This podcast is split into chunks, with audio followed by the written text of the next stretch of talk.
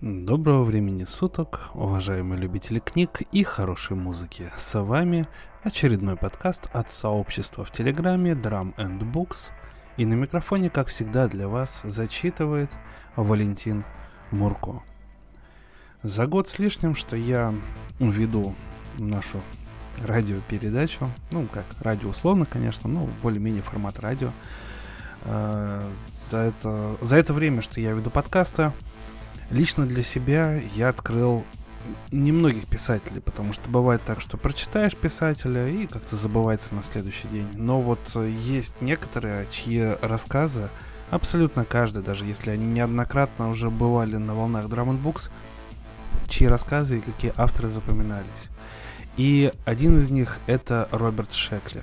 Скажу честно, я до того, как э, начать заниматься подкастами, не особо был знаком. Я слышал о таком, конечно же, человеке, но я не особо был знаком с его творчеством. И э, я для себя уже четко сформулировал давно, что Роберт Шекли это писатель, которому необходимо повторяться, потому что он э, писал довольно простым языком о довольно важных вещах. И мне просто трудно даже представить, какой был мир спрятан в голове у этого писателя, потому что практически в каждом рассказе он брал какую-то новую тему, раскладывал ее, расписывал и делал примером для следующих поколений фантастов. И поэтому сегодня я решил немножко отъехать от э, привычной за последние месяцы тематики победителей э, в номинации «Лучший рассказ» э, по премии Хьюга и просто зачитать вам э, вот в этот пятничный вечер несколько рассказов из Золотого фонда Роберта Шекля. И хочу начать с небольшого рассказика, который называется «Я могу телепортироваться куда угодно». И я могу телепортироваться в любую точку Вселенной. Эта способность покажется бесценной тем, у кого ее нет, но поверьте, она создает больше проблем, чем решает. Об этом я узнал совсем недавно, когда решился на свою первую телепортацию. С рождения спавшая во мне способность проявилась год назад, и поначалу я пользовался ею очень осторожно, главным образом в пределах своей квартиры – внезапно исчезая из одной комнаты и тут же появляясь в другой. Это так напугало мою кошку, что она сбежала и не вернулась. Но я не расстроился.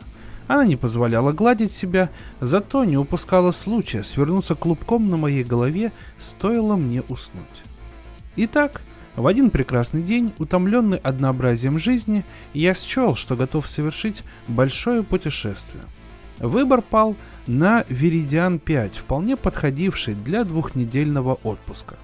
В процессе телепортации объект перемещается из исходной точки в точку назначения практически мгновенно, а это значительно быстрее, чем скорость света. Расстояние между точками не имеет значения. Время перемещения едва ли превышает погрешность современного измерительного оборудования. Причем у вас нет никакого выбора – вы не можете двигаться, скажем, со скоростью 80 км в час, проплывая над крышами домов, как Мэри Поппинс с ее зонтиком. Существует множество гипотез о природе среды, сквозь которую проникают телепортеры, но, само собой, никто из нас не может притормозить, чтобы изучить окружающую обстановку. Просто раз, два, и мы в пункте назначения. Большинство людей завидуют тем, кто способен прыгать сквозь пространство. Но они не знают о сопутствующих трудностях. Они видят только внешнюю сторону процесса.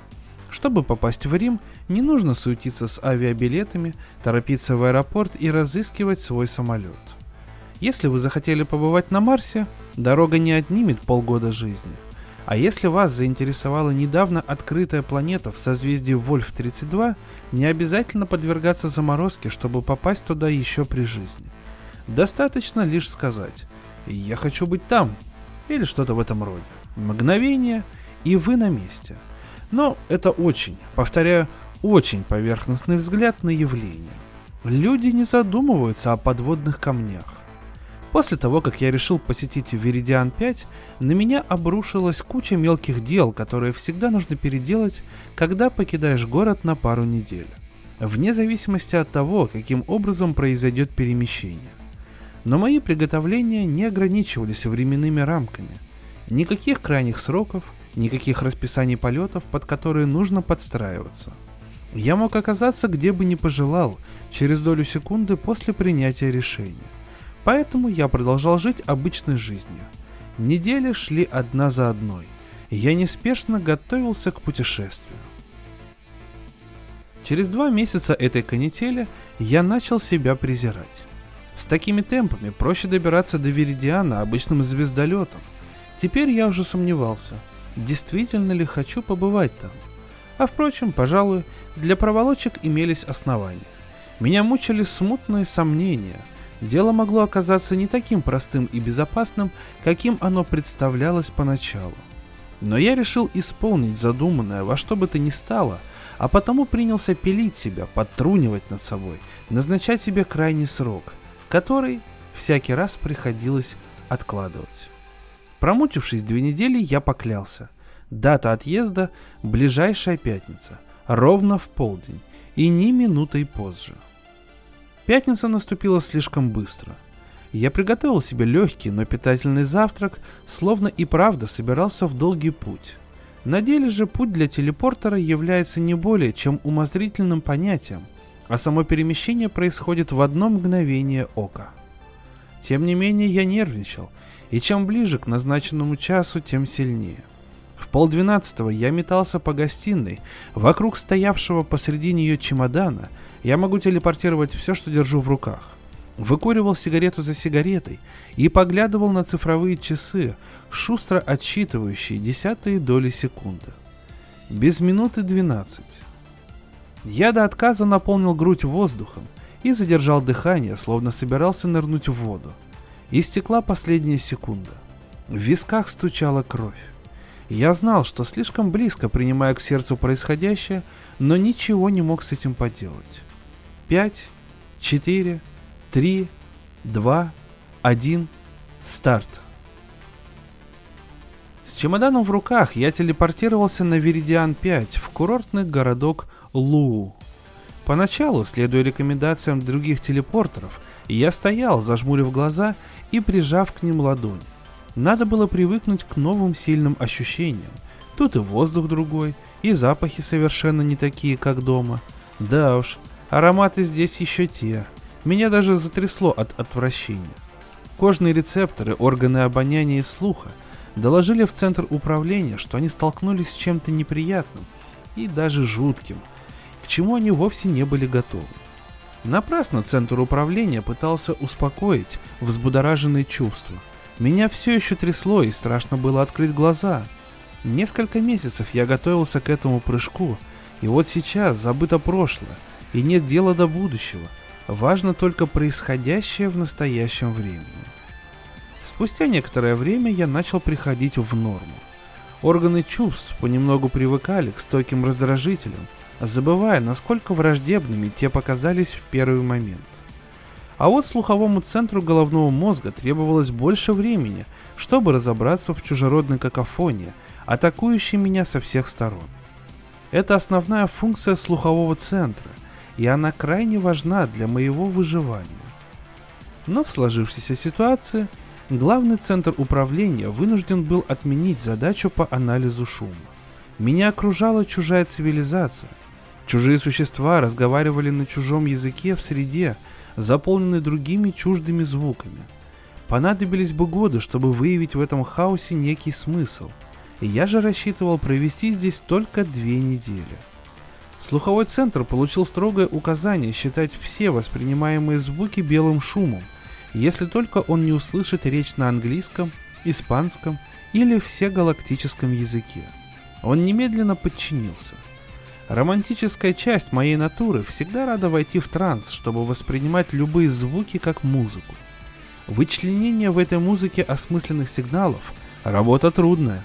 К ней романтическая часть моей натуры относится отрицательно. Со зрительным центром дело обстоит иначе. Глаза – самые правдивые органы. Я на них полагаюсь, чтобы ориентироваться в пространстве, анализировать окружающую обстановку – и принимать необходимые решения.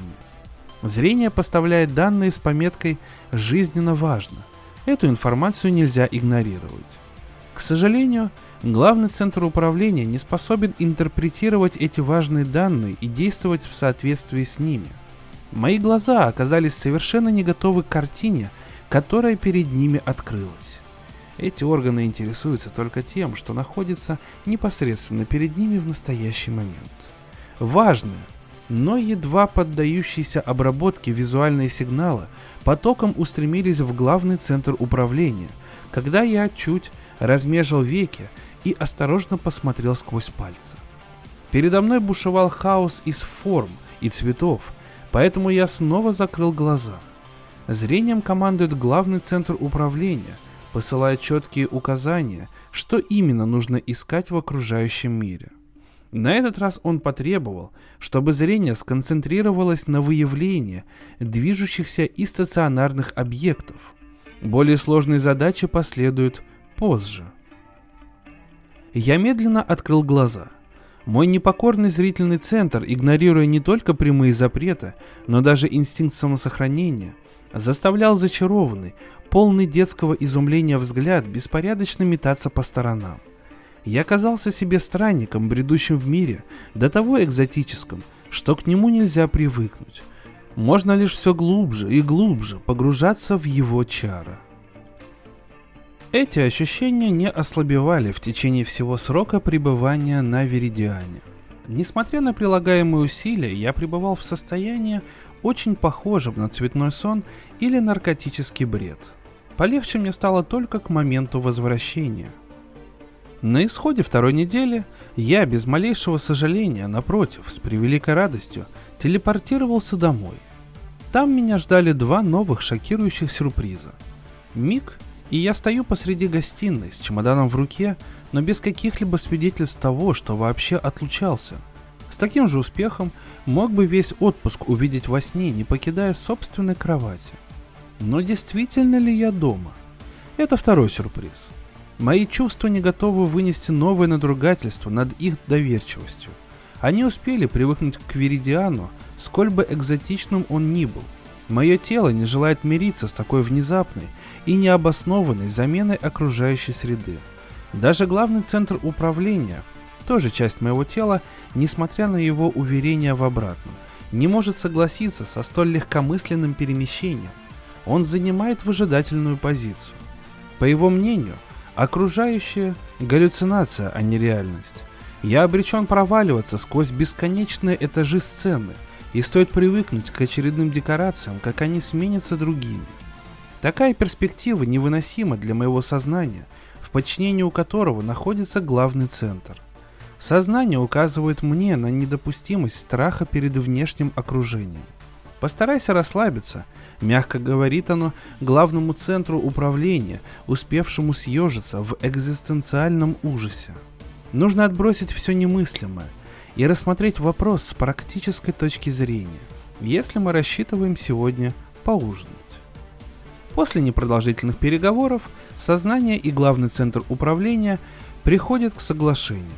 Для обоснования своей позиции сознание апеллирует к принципу неопределенности Гейзенберга. Я должен возвратиться к повседневной жизни, а опыт на Веридиане классифицировать как дезориентирующий и совершенно необъяснимый для участника данного события или псевдособытия. Главный центр соглашается без возражений. Он легко удовлетворяется куском интеллектуального мяса, и ему нет дела, что за животное или псевдоживотное – было вынуждено этим мясом поделиться. Наклеив соответствующие этикетки на мои воспоминания, мы сдаем их в архив и решаем больше не возвращаться к этой теме. В последнее время я предпочитаю оставаться дома, а если уж выбираюсь куда-то, то делаю это обычным способом, как и все люди. Кто бы что ни говорил, но так жить намного проще. Я прибегаю к телепортации очень редко. Например, воскресным утром когда лежу расслабленный в теплой уютной постели и не могу добиться от тела, чтобы оно поднялось на ноги и сходило в туалет. Ну, такая вот рассказ, зарисовка про сложности, которые возникают у человека даже при телепортации. Далее мы продолжаем сегодняшний подкаст с рассказом от магистра фантастики Роберта Шекли и рассказ, который называется «Робота-гномика». В одно слово «Робота-гномика». Если вам нужна магия, не ищите ее в депрессивных пригородах. Сколько лет Эдмон Айвс мечтал обзавестись оригинальным жилищем – а теперь фешенебельный модерновый дом наводит на него тоску. Вот он, Эдмонд Айвс, перед вами. Подперев голову, лежит на супербрендовой широченной кровати, смотрит по телевизору резиново-ликого комика. Рядом его жена, на глазах у нее бархатная маска для сна, губы поджаты. Мариса ждет ночного круиза в забвении на борту яхты под названием «Валиум». И что, по-вашему, это жизнь? С Марисой уже не интересно. Она давно не кажется умной. Не подходит больше эта женщина нашему Эдмунду, тоскующему по новой судьбе и новой среде обитания. Отчасти данная причина сыграла свою роль, отчасти другие смутные, но настойчивые побудительные мотивы, но результат налицо. Эдмонд развелся и вернулся в Нью-Йорк. Теперь он ведет счета клиентов в Ливи, Дерстине и Тамерлане, и не сказать, что дела этого рекламного агентства идут в гору. Айвзу 34, он среднего роста, у него каштановые волосы и светло-карие глаза. Но черты лица простые, неприметные. Обделив Эдмонда красотой, природа могла бы в качестве компенсации сделать его облик интересным, но, увы. В телесериале ему бы подошла роль парня – с которым главный герой когда-то сидел на одной студенческой скамье, и совершенно непонятно, за что в первой серии этот невзрачный однокашник прикончил белокурую автостопщицу. В Нью-Йорке Айвз осмотрел несколько съемных квартир, но по тем или иным причинам ни одна его не устроила. Наконец ему показали многоуровневую квартиру на одной из восточных 60-х. Сопровождавший брокер вел себя так, будто посвящает клиента в великие запретные таинства. «На сегодняшнем рынке такое жилье, и еще поди поищи», — расхваливал он. «Эту квартиру, да будет вам известно, снимал сам Дастин Хоффман». Айвс полюбовался на дичайшие изгибы и углы, на хаотично раскиданные разновеликие ступеньки, что вели на верхний ярус экстравагантного обиталища. Симпатично, но безжизненно. Модно, но безлико. Короче говоря, самое то для Эдмонда. В тот же день он подписал договор аренды. И в этой квартире, где пожил сам Дастин Хоффман, в перерывах между работой и телефонными переговорами со своим адвокатом, Айвс ждал чуда от знаменитого волшебника по имени Манхэттен. Нью-Йорк, как известно, щедр на прием заказов, но скуп на доставку – знаменитая магия не иначе затерялась где-то в пути.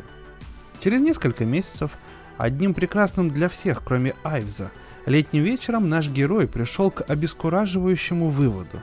Ничего чудесного в его жизни так и не случится. Наверное, не стоит ждать даже просто чего-нибудь хорошего. Ему досталась совершенно рядовая, беспросветная судьба, а его квартира все больше смахивает на помойку – которая успешно противостоит вялым атакам часто сменяющихся уборщиц. И вдруг затрезвонил дверной звонок. Даже если ваша жизнь в Нью-Йорке сложилась хуже некуда, не отчаивайтесь. Всегда существует вероятность, что однажды в дверь позвонят, и вы увидите на пороге нечто необычное и даже чудесное. Чаще всего это налетчик-наркоман или судебный пристав. Но иногда Айвс отворил дверь. На пороге стоял коротышка средних лет в поношенном коричневом костюме с блестящим черным чемоданом. «Я, Бертсли, представляю корпорацию «Счастливый быт». Если вы согласитесь уделить мне немного времени...» «Мне это не интересно», — отрезал Айвс. Он хотел было закрыть дверь, но Берсли успел сунуть в щель край своего чемодана.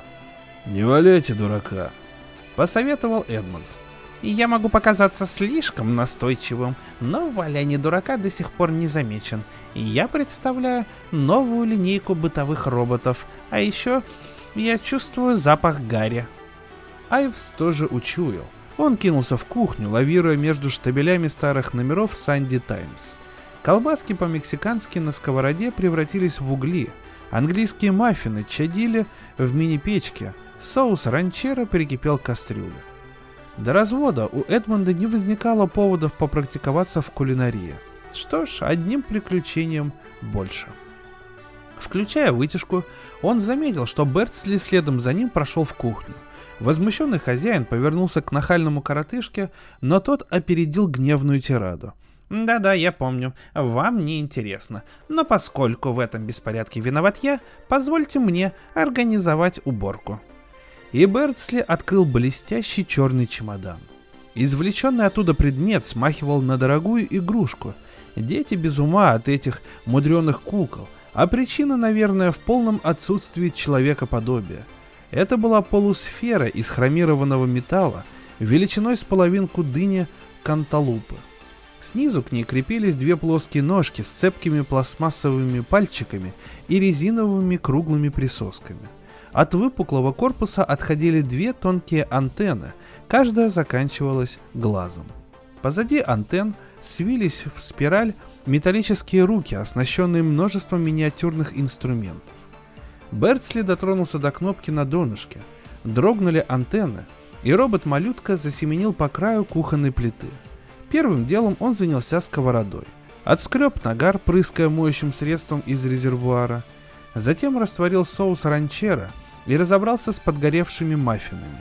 Когда машинка управилась с уборкой, Бертсли выключил ее и вернул в чемодан. Демонстрация заслуживала уважительной паузы, и Айвс не пожалел целой минуты. Наконец сказал. Ладно, признаю, это выглядит эффектно. И чего стоит такая цацка? Мы предпочитаем название «Кухонный кудесник», — сухо ответил Берцли. Берите его бесплатно. В чем подвох? Поинтересовался Айвс. Нет никакого подвоха. За пользование этим шедевром гуманитарной инженерии вы не заплатите ни цента. И Бертсли пустился в объяснение.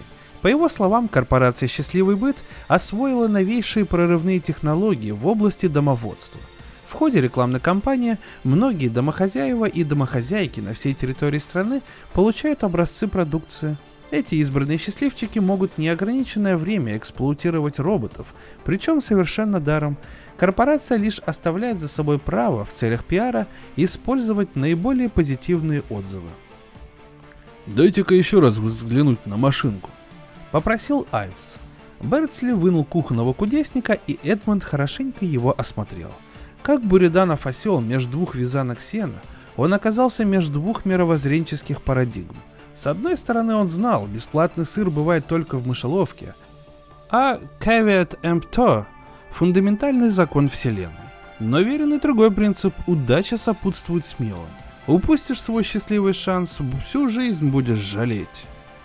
Вы не спешите, подумайте. Посоветовал Берцли. Я через недельку загляну. А что тут думать? Буркнул Айвс. Беру. Короткий договор, подсунутый торговым агентом, Эдмонд добросовестно прочел и подписал. Берцли спрятал бумагу и включил кухонного кудесника. Суча антеннами, робот взобрался на мойку и занялся горой грязной посуды, которую хозяин копил целую неделю в надежде на чудо. И вот, все отдраено, прополоскано, высушено и уложено в буфет. До блеска очистив раковину, кухонный кудесник убрался в шкафчик, ждать новой задачи. Да, считаю своим долгом предупредить. Кухонный кудесник не станет мыть полы, окна и тому подобное. Он занимается только кухонной утварью. Айвза эта новость не смутила – на него снизошло нечто сродни духовному просветлению. Придя через несколько дней, торговый агент услышал от Айвза самые восторженные отзывы о бытовом роботе, но была и жалоба. Работает он просто идеально, но только в кухне. Помню, помню, вы предупреждали. И все же, послушайте, допустим, я обедаю в гостиной. Потом надо все самому складывать на поднос, перетаскивать и изгружать в раковину. Если робот может прибраться на кухонном столе, почему не возьмется за обеденный уголок или прикроватную тумбочку? Конечно, вам это кажется несправедливым, но видите ли, в философию техногуманизма заложен ключевой принцип каждое изделие должно иметь функциональные ограничения. А попонятнее можно? Нам ничего не стоит запрограммировать кухонного кудесника так, чтобы он стриг газон, водил машину, выгуливал собаку, обучал вас суахили и заполнял вашу налоговую декларацию. Вариантом его применения не с числа. Но куда это нас заведет? Многофункциональный робот, следуя своей логике, сделается соперником человека и попытается заменить человека собой. И что в этом хорошего? Допустим. Вздохнул Айвс. Но неужели ваши принципы так уж серьезно пострадают, если изредка кухонный кудесник будет заглядывать в соседнюю комнату и опустошать пепельницу? Боюсь, что пострадают, твердо ответил Берцли. Но поскольку у нас наладилось столь тесное сотрудничество, корпорация предлагает вам еще одну модель бытового робота на прежних условиях. И он раскрыл блестящий черный чемодан. Постельный постельничий. Новое приобретение Айвза представлял собой прямоугольный металлический ящик, покрытый трещиноватой глазурью в мягких серых тонах. Перемещался как горизонтально, так и вертикально на двух, трех или четырех руконогах. Постельничий складывал белье, заправлял кровать, развешивал одежду и своевременно менял полотенца. А еще он опрастывал пепельницы и собирал по всей квартире грязные тарелки, чашки и стаканы, чтобы припоручить их заботам кухонного кудесника. Эдмонду такая помощь была по душе. И все же идеально чистая пепельница выглядит как-то нелепо, когда в ванне ржавые потеки, а на жалюзи годовые наслоения пыли. Бертсли посочувствовал Эдмунду и не отказал в помощи. Через несколько дней он доставил мощного мойщика, этакого длинного членистого алюминиевого червя. Мощный мойщик отвечал за полы, ковры, окна, жалюзи, занавески, ванны и унитазы. В качестве бонуса Эдмунду досталась практичная прачка, амбулаторной белизны куб со стороной 3 фута. В отсутствие Айвза она ползала по комнатам и вынюхивала грязное постельное белье и одежду, после чего подключалась к водопроводу и стирала. Кроме того, она владела секретами химчистки и бережно обращалась с деликатными тканями. Затем у Айвза в домашнем хозяйстве появилась стремительная стрепуха, осьминожка средних размеров. Ее виниловые щупальца, усаженные температурными датчиками и заканчивающиеся вкусовыми сенсорами, предлагали небольшое, но вполне приемлемое меню. Яичница, сэндвич, чизбургер, хот-дог, чили и тако. Вскоре после стремительной стрепухи в квартире поселился Наполеон напитков, трехногий ходячий холодильник с головой миксером и функцией быстрого приготовления мороженого. Робот-бармен обладал энциклопедическими познаниями в области коктейлей и специализировался на мартини. Затем Бертсли представил Айвзу технологию эмоционального усовершенствования жизни, новое направление в деятельности корпорации «Счастливый быт». Базовую модель звали «Чудо чуткостью». Она представляла собой дорогой набор аудиотехники в элегантной белой металлической тумбочке о восьми ножках, вся покрыта лампочками – шкалами и жидкокристаллическими дисплеями, как же умилительно она ковыляла по бежевому напольному покрытию и подключалась к розеткам. Чудо-чуткость ведала музыкой, освещением и успокоительным звуковым фоном. Несколько дней она анализировала эмоциональные циклы Айвза, а потом создала специально для него постоянно меняющуюся аудиосреду. Теперь по утрам Эдмонд просыпался то под горестные крики чаек, то под шорох прибоя, то под далекий рев спаривающихся тюленей, то под мерный перестук дождевых капель. Безошибочно угадывая хозяйское настроение, чудо-чуткость крутила его любимую музыку и при этом соответственно регулировала освещение в комнате. Окруженный сонмом ревностных слуг, Эдмонд казался себе не то царем, не то богом, чей малейший жест имеет наиважнейшее значение. И впервые в жизни он был счастлив. Как хорошо возвращаться с работы домой, где тебя встретят и окружат чуткие помощники, и притушат лампы, и безошибочно угадают, какую музыку ты не прочь послушать. Эдмонда всегда ждал ужин, приготовленный либо стремительной стрепухой, либо новинкой от счастливого быта гуру-гурманом. После ужина, как по волшебству, на столе появятся напитки, и чудо-чуткость найдет по телевизору любимый телесериал хозяина – или поставит видеокассету из умело подобранной фильмотеки, а потом убаюкает душевной музыкой. И до того уютно было Айвзу по вечерам, что он и не заметил, как стал проводить дома все свободное время. А собственно говоря, что он забыл на грязных и опасных улицах Нью-Йорка. Стараниями корпорации «Счастливый быт» Эдмонд обрел идеальный приют отшельника посреди мегаполиса. Здесь он совершенно независим и самодостаточен. Женщины, друзья – все это уже не кажется привлекательным. Его жилище наполнено волшебством, так о чем же еще можно мечтать?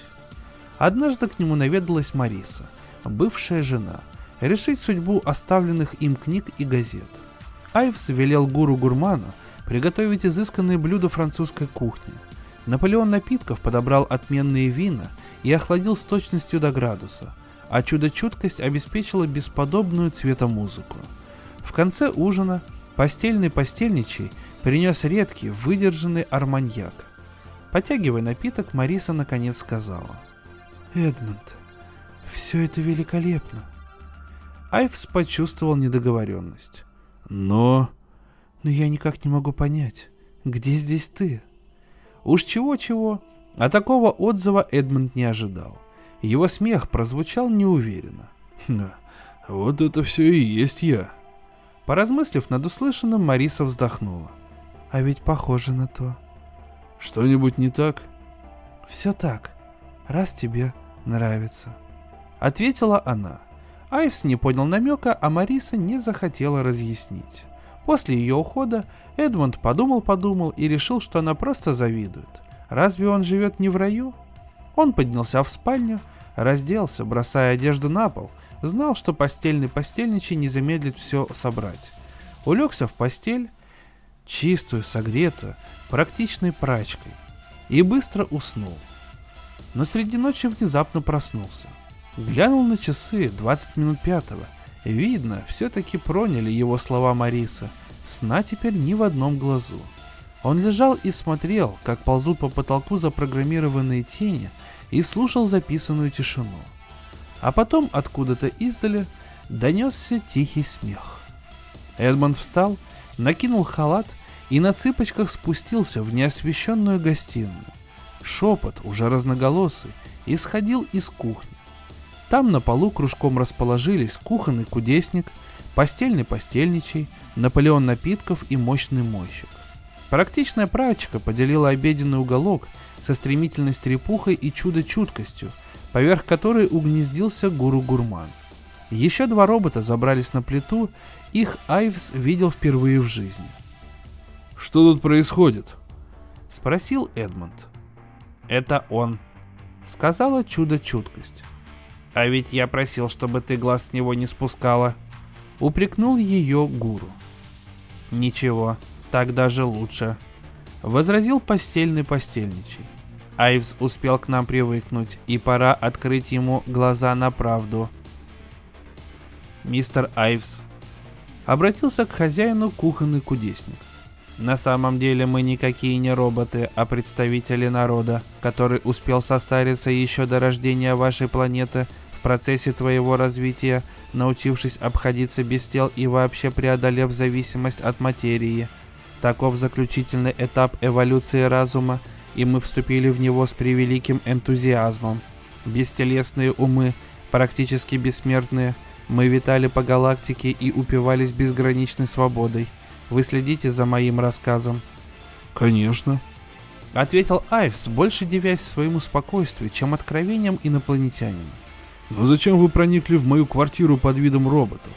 Видите ли, Хотя бытие просветленного бестелесного разума лучшее, что можно получить от эволюции, и все-таки через несколько веков становится как-то не по себе.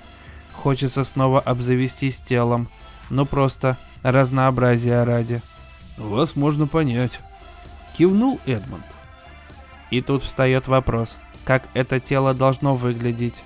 Нам что, снова стать человекоподобными? Это было бы как-то глупо, ведь мы такой жизнью сыты по горло чем мы только не занимались.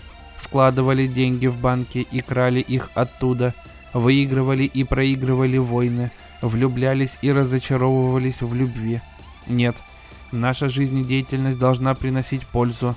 Мы хотим помогать разумным существам. Исходя из подобных соображений, Мы прочесали здешний сектор галактики на предмет обитаемых миров. Нашли несколько интересных цивилизаций, но они прекрасно обходились без нас. Мы здорово приуныли, мистер Айвс, но тут, на счастье, нам подвернулась Земля. Восхитительная планета. Добавил постельный постельничий. Несколько миллиардов разумных обитателей, в большинстве своем глубоко несчастных, они вынуждены заниматься совершенно не тем, что им по нраву. Этот мир будто специально для нас создан. Мы вступили в телепатический контакт с Берцли и еще несколькими землянами. Продолжал кухонный кудесник. Они с радостью согласились принять технические знания в обмен на содействие. Следуя нашим инструкциям, учредили корпорацию «Счастливый быт» и набрали минимум необходимого персонала, чтобы конструировать для нас механические тела и предлагать желающим наши услуги – мы и не надеяться не смели на такой ажиотажный спрос. Трудновато поверить, что на все эти хлопоты вы пошли ради стирки белья и мытья тарелок. Это вы потому так рассуждаете, что ни разу не побывали в шкуре древнего, бестелесного, свободно витающего в космосе, абсолютно просветленного разума. Должно быть, вы правы. Но если у вас такое жгучее желание помогать землянам, Почему не дадите нам простое лекарство от рака? Не научите ездить на автомобилях по воде? Не предложите еще что-нибудь столь же полезное? Люди только обидятся. Да и нам этот вариант не интересен. Вот мойки драить и шторы стирать — это да, настоящее удовольствие. И ни один землянин от такой помощи не откажется. Ну а вдруг люди узнают правду? И укажут на порог, несмотря на все ваши услуги. Тогда мы улетим. Насильно мил не будешь. И если вам, мистер Айвс, угодно от нас избавиться, только скажите. Я... да я так, я просто спросил. Смутился Эдмонд. Итак, теперь вы все знаете. А на часах, как я погляжу, уже почти пять утра. Мистер Айвс, вы, наверное, спать хотите. Да, вздремнуть не мешало бы. Но сначала скажите, кто это? Он кивнул на плиту, где сидели два незнакомых робота. Его зовут Почтенный Повар. Он только что поселился у Барлоу в квартире 12Си, а это гуманная гувернантка. Ее недавно взяла к себе семья, живущая в соседнем квартале. Ребята просто зашли в гости. Скоро вы увидите еще много таких, как мы. Пообещал кухонный кудесник. Просто диву даешься, сколько людей нуждается в наших услугах. Спокойной ночи, мистер Айвс. Через несколько минут Эдмонд снова лежал в постели и следил за передвижением теней по потолку. Из динамиков чудо чуткости звучало нечто спокойное и мелодичное, но вместе с тем крутое и мужественное. Под такую музыку впору засыпать Клинту Иствуду.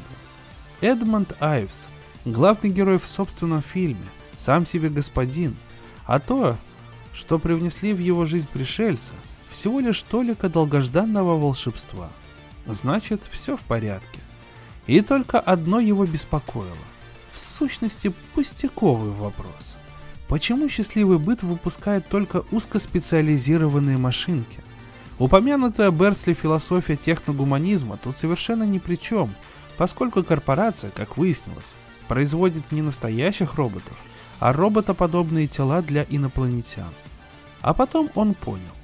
Кухонный кудесник говорил о целой расе бестелесных сущностей. Их должно быть миллионы, а то и миллиарды. И каждая ждет не дождется возможности послужить кому-нибудь на Земле. Чем меньше у робота функций, тем больше нужно самих роботов. 5-10 слуг на человека – это ж сколько получается на человечество? Миллиардов 20-30? Айвзу вдруг представилось, как Земля превратилась в гигантский зоопарк. Только вместо клеток дома и квартиры. Они набиты двуногими животными, существами тихими, неагрессивными, всеми довольными, а опекают их маленькие инопланетные смотрители, дают тепло, одежду, пищу и развлечения. Пришельцы предлагают удобное стойло и торбу с овсом на шее. Такое у них представление о предназначении человечества. Глупость несусветная, конечно. Умные и гордые земляне не опустятся до скотского состояния обязательно подведут черту, когда возникнет такая необходимость. Немало в этом не сомневаясь, Айвс погрузился наконец в глубокий, освежающий сон. Ну что ж, прекрасный рассказ про то, как человек окружает себя всякими технологическими штучками и не замечает, как теряет сам себя в этом фоне из роботов, машин и различной техники. Ну и закончим сегодняшний подкаст еще одним рассказом. Такая будет у нас триптих сегодня от Роберта Шекли. И финальный рассказ на сегодня называется «День первый». Долгое время оно сознавало, только не само себя, просто сознавало. Вокруг не было ничего, что можно было бы осознать, но оно этого не сознавало. Осознание наполняло его, как воздух наполняет воздушный шар. Осознание являлось частью его сущности, хотя оно этого не сознавало. У него не возникало суждений. Время для суждений наступит позже. В данный момент одного лишь осознания было достаточно. Впоследствии, став чем-то более определенным, изведав роскошь воспоминаний, оно мысленно возвратилось к этому первоначальному состоянию. Вспомнила о своем пребывании в этом месте, абсолютно лишенном красок. Вспышки света здесь иногда случались, а вот цветов не было никаких. Они появились позже. И даже мысли о цветах, которые появятся позже, приблизили их появление. Но оно не было в этом уверено. Вещи, когда оно о них думало, почему-то менялись. Сначала не было ничего, потом появились мысли, а уж после то, о чем можно думать. Впоследствии же казалось, будто то, о чем можно думать, появилось вперед. Ничего подобного. Сначала не было ничего, потом появились мысли, а уж после то, о чем можно думать. А поскольку не было ничего, о чем можно думать, то и мысли были незамысловатые. Оно даже не осмыслило категории «истина-ложь» или понятие «плохо-хорошо». Это наступит позже. Понятие «хорошо-плохо» должны быть у каждой расы – даже новорожденной, но оно относилось к расе еще не родившейся. И, естественно, это отчасти замедляло его развитие. И все же время перед рождением можно было назвать идиллическим. Жизнь была очень легкой, да и сравнивать ее было не с чем. Возможно, это была и не жизнь вовсе, поскольку с ним ничего не происходило. Ничего на физическом уровне еще не происходило. Время для этого наступит позже. Но что оно должно было думать о времени, пока еще не перешло на физический уровень. Являлось ли это жизнью, или правильно называть это прото-жизнью? Ответа оно не знало, хотя и понимало опасность вопроса. Опасность исходила не столько от вопроса, сколько от целой группы вопросов. Вопросы создали мир, а ответы были как ручные собачки, готовые на все, лишь бы угодить. Какое мрачное соображение. Но, к счастью, думать еще было не обязательно пока оно пребывало в безмятежности протомыслительной фазы развития. Чувствовало, да, и думала, вроде того, но не размышляла о своих мыслях. Именно так оно и будет воспринимать ситуацию позже. Но сейчас даже протомысли были новинкой и требовали усилий. Их хватило, чтобы понять. Кое-что изменилось, как только появилось сознание. Что-то началось. Не должно было, но началось и она была рада, что присутствует при таком важном моменте. Еще она заметила, что не идентифицирует себя больше как оно, а скорее как он, однополое существо, приходящее в мир, в котором может быть больше одного пола. Это проистекало из факта его существования. Ну, по крайней мере, он так думал, что проистекало. Возможно, конечно, его принадлежность к определенному полу не означала вообще ничего – Голый факт и ничего более. Данность, как любил говорить он. Но почему-то он так не считал. Если бы существовал только один пол, к чему тогда вообще иметь пол? Какой смысл в существовании только одного пола? Хоть он и задавал себе эти вопросы в полном одиночестве, ему казалось, что скоро появятся и другие. И некоторые из них будут отличаться от него полом. Как много полов будет вообще – ему явилось великое видение. Возможно, полов будет столько, сколько будет индивидуальных особей, способных размышлять об этом вопросе. Видение было потрясающим, Но он засомневался, что вопрос будет решен настолько эффектно. Вряд ли, даже если он сам всем этим займется. Но какова идея? Ведь знание о том, что у него есть пол, подразумевало и то, что он способен спариваться, когда будет с кем. Спаривание оказалось крайне необходимой вещью. Как он заметил, стоило ему задуматься о различии полов, как тут же мысли обращались к спариванию. Но так как обсудить эту тему было не с кем, то он решил принять спаривание как данность. А как бы было весело, подумал он, если бы существовало множество таких же, как я, но в чем-то отличающихся друг от друга, и каждый подбирал бы себе уникального партнера. Ладно, насчет множества он не был уверен. Пожалуй, он слегка увлекся. Представьте, воображает множество. Все, чем он пока располагал, он сам, и даже это не являлось неоспоримым фактом. От размышлений его отвлекло нечто неожиданное. И это неожиданное пришло извне. Он удивился, до сих пор у него ни разу не возникало мысли о существовании вовне, хотя оно и подразумевается само собой. Он с удовольствием бы потратил некоторое время на переваривание новой концепции вовне, а также производных от нее и неизбежно сопутствующей ей внутри. Но он не мог сейчас отвлечься на внутри и вовне, поскольку произошло что-то неожиданное, и это что-то требовало к себе внимания. На самом деле он не хотел рассматривать это что-то. Ему вполне хватало мысли о себе самом, он не желал казаться эгоистичным. Хотя кому какое дело? Ведь вокруг нет никого, кого бы это могло задеть. Но ему необходимо разобраться в себе. В конце концов, он единственный, кто способен понимать хоть что-то. Он увидел, что не может заниматься этим прямо сейчас. Потому что неожиданное событие, вторжение извне, и это понятие, которое все равно придется исследовать рано или поздно, требовало внимания самым решительным образом. Первое, на что он обратил внимание, вторжение происходило в его пространство. Это была простая, но почти невообразимая вещь, которая произошла от одного неотмеченного момента к другому, в непрерывном потоке времени или чего бы то ни было. Его рассердило, что теперь он должен рассматривать еще и время. Без него было гораздо проще. Иногда кажется, что есть только я, сказал Арчи. А все остальное мне только снится. Да, конечно, согласилась Джейн. Иногда я думаю так же. Но мне это могло бы сниться, что ты говоришь это. Так или иначе, это недоказуемо. Пожала плечами Джейн. Трудно не согласиться. Тебе не кажется, что мы уже давно не проверяли инкубатор? Давай заглянем в смотровой люк. Они вошли в инкубационную комнату, помещение с белыми стенами и разнообразными предметами обстановки.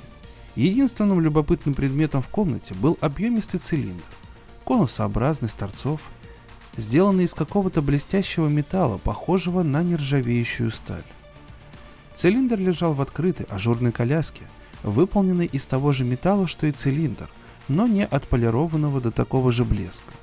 Последнее творение профессора Карпентера, по завершении которого он присоединился к остальным. Никак не могу понять, почему профессор ушел тотчас же, как только закончил уловитель душ. Задумчиво произнесла Джейн. Это не уловитель душ, возразил Арчи. Конечно, уловитель, самый настоящий. И если наши надежды оправдались, цилиндр Карпентера поймал душу какой-нибудь новой формы жизни. Возможно, все это мы видим во сне, а мир, настоящий мир, на самом деле устроен иначе. Как можешь ты говорить о мироустройстве? Вспомни, что случилось только в течение нашей жизни. Долгое время все шло своим чередом, а потом раз, и все кончилось. Ты помнишь, что почувствовал, когда это случилось? Это было очень давно, и теперь надолго. Джейн кивнула. Кто бы мог подумать, что мы с тобой станем последними людьми на Земле. Это потому, что мы попали в проект Карпентера. Мы добровольно вызвались остаться, помнишь? Конечно, помню. Но я не думала, что для рождения нового существа потребуется столько времени. Прогнозы редко сбываются на сто процентов.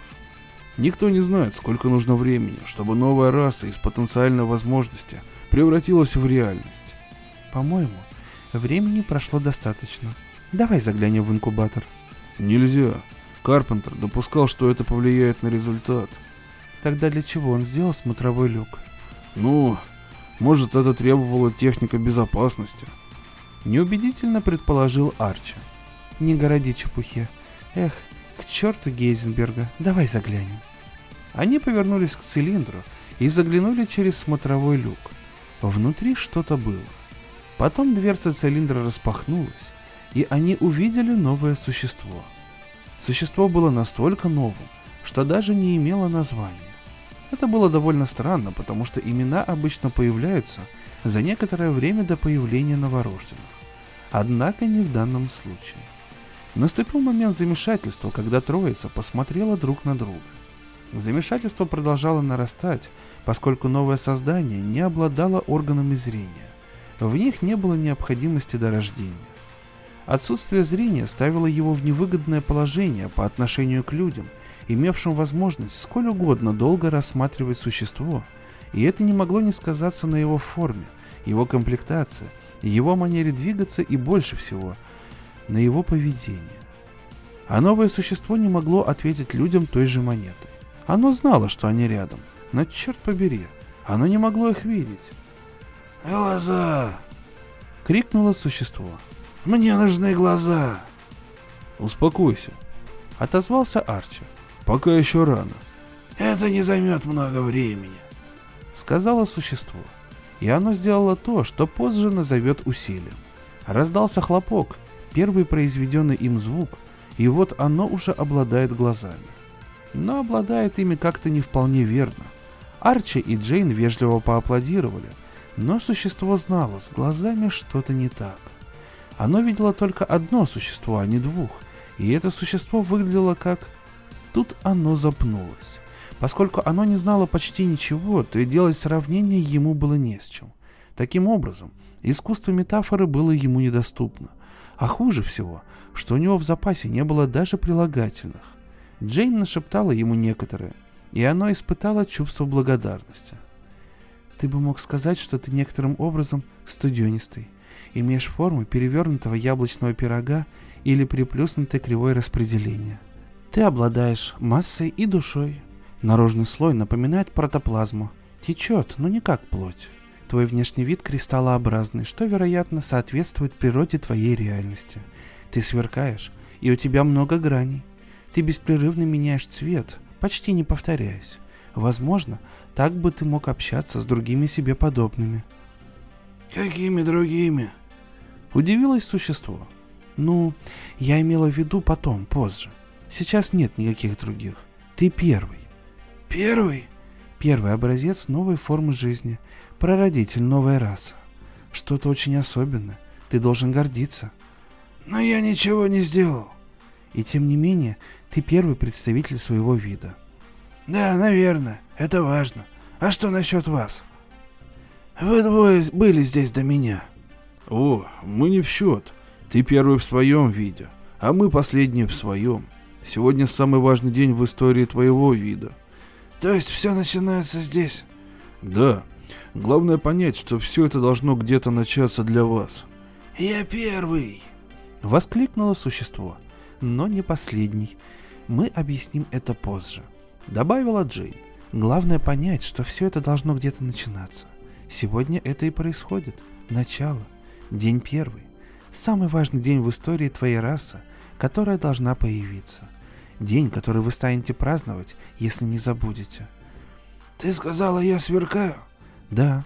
Наверное, ты кристаллическая форма жизни. А вы нет? Спасибо, нет. Мы из протоплазмы, устаревшая модель.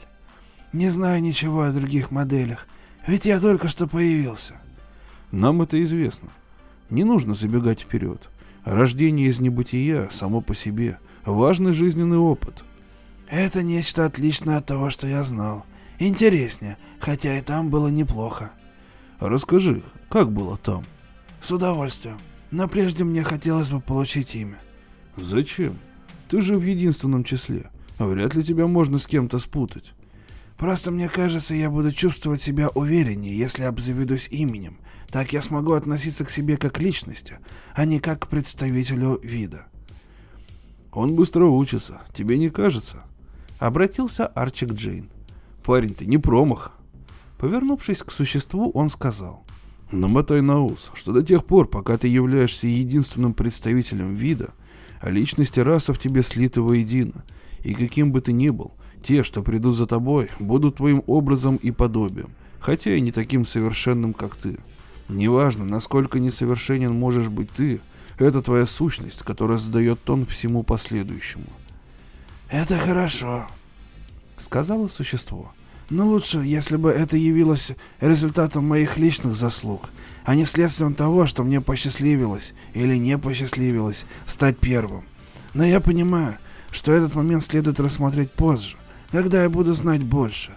Объясни мне, почему я не могу вас увидеть, как бы ни старался?» «Причина в твоей зрительной системе», — сказала Джейн. «Создавая ее, ты, конечно, постарался на славу, вот только встроил задом наперед. Сейчас она сориентирована так, что ты видишь только себя».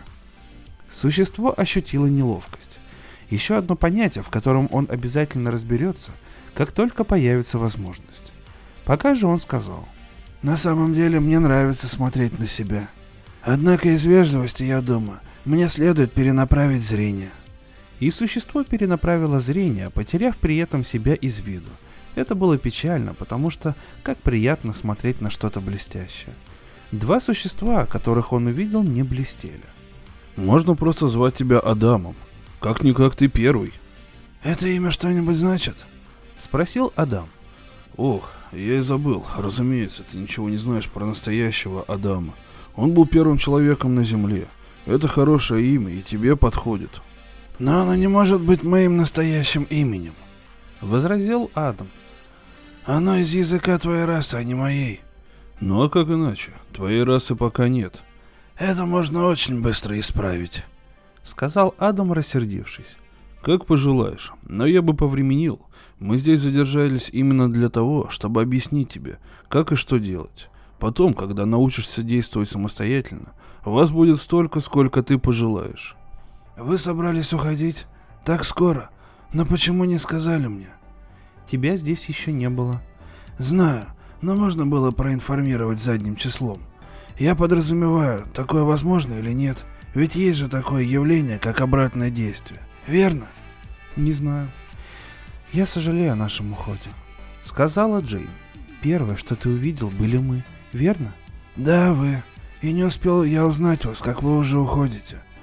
Думаю, ты полюбил нас. Ну, я привык к вам, хотя знаю вас всего-то ничего. И даже не представляю, сколько обычно требуется времени для этого. Ты тоже нам нравишься, Адам. Передавать эстафету всегда трудно. Предлагаю приступить к делу. Арчи.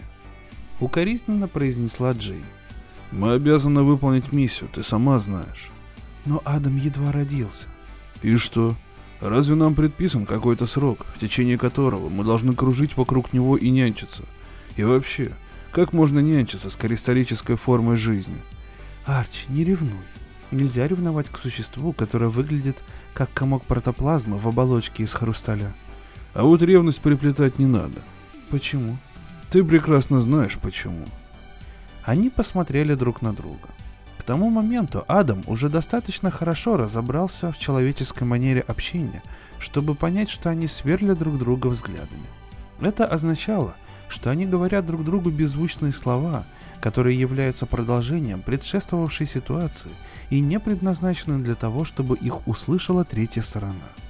С внезапной болью Адам осознал, что он уникальный и до недавнего времени единственное существо в природе теперь стал тем, что называется не очень приятно – третья сторона. Ему стало любопытно, каково это – сверлить кого-нибудь взглядом. Он пообещал себе испробовать это, как только появится хоть кто-то из его рода, на кого можно будет смотреть. «Я не хочу создавать проблемы», но меня интересует одна вещь. Какая? Спросил Арчи. Почему мы способны общаться, несмотря на различия в происхождении и языке? Или у меня настолько развита интуиция? Или есть какое-то другое правило? Нет, ты воспринял слова правильно. Язык действительно чудесное средство. Я думал, чудесно то, что я испытал, когда рождался из ничего. Сказал Адам. Конечно, я этого не отрицаю. Но язык, он помогает решать проблемы. Но мы их решили, причем без труда. Как это возможно? Если бы я мог объяснить, Воскликнул Арчи. каким-то образом общение между различающимися существами возможно, и Вселенная не против этого. Вселенная. Насчет Вселенной у меня вопрос. Вопросы позже. Сейчас нам действительно нужно показать тебе, что тут к чему, да и выметаться. Арчи, это невежливо. Воскликнула Джейн. Ничего личного. Ты и сама хорошо знаешь, Джейн, что нам пора. Разговор породил несколько интересных вопросов. Адам собирался задать их, когда совершенно неожиданно произошло то, от чего у него задребезжали пластины, как он выразился на более поздней стадии своего развития. Арчи начал двигаться. За ним начала двигаться Джейн. Позднее Адам назовет себя наивным, вспоминая свое удивление, которое он испытал в тот момент, когда Арчи и Джейн пришли в движение. До этого он не подозревал о существовании такого явления, как движение. Ведь он не двигался, когда возник из ничего. Каким-то образом он оказался здесь, но не посредством движения. И вот Арчи и Джейн поднялись и продемонстрировали его. Увидев раз движение, постигнуть его суть было уже гораздо проще. И действительно, все было очевидно. Он видел, как Арчи начал перемещаться прочь от него, а за ним последовала Джейн. Возможно, он притягивал ее, если предположить, что объекты, находящиеся в движении, притягивают объекты, находящиеся в состоянии покоя. Идем с нами. Позвал Арчи. Я? Конечно, ты. Чего вы от меня хотите? Мы хотим, чтобы ты пошел с нами. Это предполагает движение. Естественно. Но я не двигался раньше. Адам, мы знаем, что ты способен двигаться. Наверное, да. Это не кажется таким уж сложным. Но с какой целью? Мы хотим показать тебе кое-что. А нельзя принести это сюда? Послушай, будет гораздо удобнее, если ты сам пойдешь с нами. Именно так все здесь и делается. Точнее, делалось. И пока мы с Арчи еще тут, будем придерживаться старых правил, если ты не против. Это имеет какое-нибудь значение, если я буду против? Никакого. Хорошо. Это движение. Что нужно делать? Используй воображение. Подсказал Арчи. Арчи и Джейн продолжили движение. Он мог бы сказать, что все они были дальше от него, потому что уменьшались в размерах. Это казалось не вполне разумным. Почему бы вещам не увеличиваться при удалении? Это способствовало бы лучшему обзору сцены. Он хотел было поразмышлять на эту тему, но тут заметил, что Арчи и Джейн почти покинули круг его осознания, как он временно называл область визуального восприятия. Он понял, что ему лучше поторопиться и разрешить проблему движения. Первая попытка, как он скажет себе позже, когда будет оценивать ее в более спокойной обстановке, была грандиозной и непрактичной. Тонкие ленты, в которые он трансформировал свое тело, были вне всякого сомнения красивы. Но даже будучи оснащены рядами крохотных крылышек, они не продемонстрировали приемлемого результата, когда подул встречный ветер, а ведь никто не рассказал ему о ветре. Время уходило, а время было пока еще неизвестной субстанцией, возможно, даже ценной, и он начал раздражаться. Сердился он от того, что решение такого простого вопроса ему никак не давалось. Терзаемый недовольством, он в шутку свернул себя шаром и бросил. Его удивило, насколько легко и результативно он переместился, и научился он этому сам. Эй, подождите! — крикнул Адам. Он начал двигаться и тут же сделал другое открытие. Понял, что значит идти куда-то. Арчи и Джейн привели его на плоскую вершину высокой горы. Он глянул вниз. Во все стороны расстилались бесконечные земли. Непосредственно перед ним внизу лежало обширное плоскогорье, поросшее сочной золотистой травой, а вдалеке проступали голубые горы. Это естественного происхождения или создано кем-то? Спросил Адам. Немного того, немного другого. Ответил Арчи. Зачем вы все это показываете? Так удобнее всего познакомить тебя с нашей планетой. Я признателен. Это самое меньшее, что мы могли сделать. Ты можешь изменить сектор обзора, повернув голову. Красиво. Произнес Адам. Как вы называете то, что лежит перед нами? Это один из уголков Африки, сказала Джейн. Она красивая. Проговорил Адам. Но там совсем тихо. Потому что там никого нет. Нет других людей? Ни одного человека. А птицы, белки, насекомые? Если позволите, мне задать вопрос, который я на самом деле не смогу сформулировать, пока не разобьюсь в достаточной мере. Их тоже нет. Адам повернул голову направо. Картина Африки поблекла. Вместо нее возник пейзаж, состоящий из высоких зданий, деревьев, парков и мостов. «Мы еще в Африке?» — спросил Адам.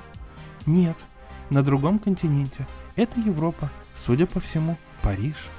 «Но там никого нет». «Конечно нет. Передавая планету, мы освободили ее». «Понятно. Где мы теперь?» «В Южной Америке».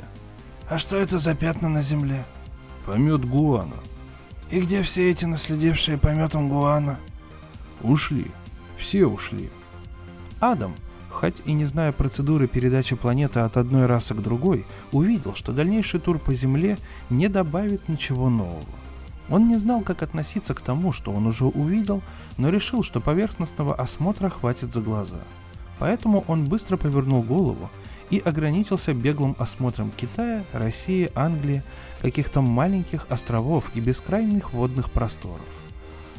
Что ж, и правда хорошо, что вы показали мне планету. Она весьма милая, и ее довольно много. Вы на самом деле отдаете ее мне? Да, она твоя. Не знаю, что и сказать. И не надо. На этом мы закончим. Вы уверены, что никого не осталось?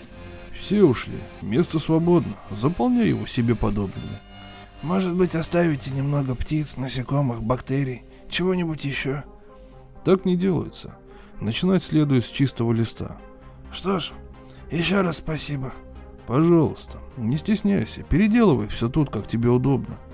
Так я и поступлю. Я уже вижу переизбыток растительности и недостаток блестящих кристаллов. Есть что-то очаровательное в блестящих кристаллах, вам не кажется? Каждому свое. Улыбнулась Джейн. Преврати тут все в каменную соль. Нам уже все равно. Счастливо оставаться, Адам. Пойдем, Джейн. Подождите, не уходите. Я же говорил тебе, нам пора выметаться. Вы идете, чтобы соединиться с остальными? Что-то вроде этого. Но куда вы идете? Где находятся остальные? Объяснить это непросто. Как же мне тогда с вами связываться? Для какой цели? Арчи, как ты не понимаешь? Адам хочет сообщать нам, как у него все продвигается. Верно, Адам? Ну, если только вам интересно. Разумеется, интересно. А мне нет, сказал Арчи. Вы идете на другую планету? Не совсем так. Но куда-то очень-очень далеко. Ну да, пожалуй. Это в нашей вселенной? Или в какой-то другой? Адам, я не объясню. Честно говоря, мы и сами точно не знаем, куда идем и где остальные. Просто мы чувствуем, что уже пора. Тяжело уходить. Тяжело, легко. Какая разница? Нам пора. А тебе удачи, малыш. Идем, Джейн. Прощай, Адам, сказала Джейн. Они помахали руками и исчезли. То есть их просто не стало. Словно пропали из поля зрения. Это произошло быстрее, чем моргнуть глазом, потому что моргания Адам пока не изобрел. Он еще долго смотрел на то место, где стояли Арчи и Джейн. Сейчас их там не было, но они все же там были. В этом он был уверен, хоть и не абсолютно, поскольку это могло быть плодом его воображения. Если допустить, конечно, существование воображения и его способность создавать иллюзии. Но что еще может создавать воображение? Внезапно он почувствовал ужасное одиночество. В чувстве одиночества для него не было ничего необычного. Но до этого, когда он пребывал в небытии, он не чувствовал себя одиноким. А если и чувствовал, то не настолько остро. Что ж, пора приступать к работе, создавать новую расу. Место он уже выбрал. Африка подходила идеально. Он решил, пять полов будет в самый раз, хотя нужно понаблюдать, что из этого выйдет. Также он запланировал множество других существ. Некоторые получатся гадкими, просто так, из прихоти. Да, он все решил. Некоторые будут обитать в океане, некоторые на суше, а еще в воздухе. Он едва не забыл про воздух. Планы множились и ширились в голове. Первым делом нужно создать себе подобных. Он подозревал, чтобы создавать других, ему придется стать ею. Он не знал, понравится ли ему это, но, черт побери, некоторые жертвы просто неизбежны, если начинаешь новый вид. Он еще раз посмотрел на то место, где стояли Арчи и Джейн. Что они сделали? Каким образом исчезли? Хорошо, с этим Адам разберется позже. А сейчас он почувствовал, как что-то скользнуло по его поверхности. Ветер, радостный весенний ветерок. Пора превращаться в женщину и создавать себе пару, так, чтобы они могли создавать других. Только вот люди, куда же они ушли? Ну, отличная зарисовка от Роберта Шекли про то, как создается мир, создавался наш мир. Кто знает, может быть так оно все и будет, но в любом случае в очередной раз, раз, пока вот зачитывал этот текст, э, третий рассказ, восхищался тем, насколько же у человека голова работала офигенно. И, конечно же, просто Роберт Шекли это мастер на все времена.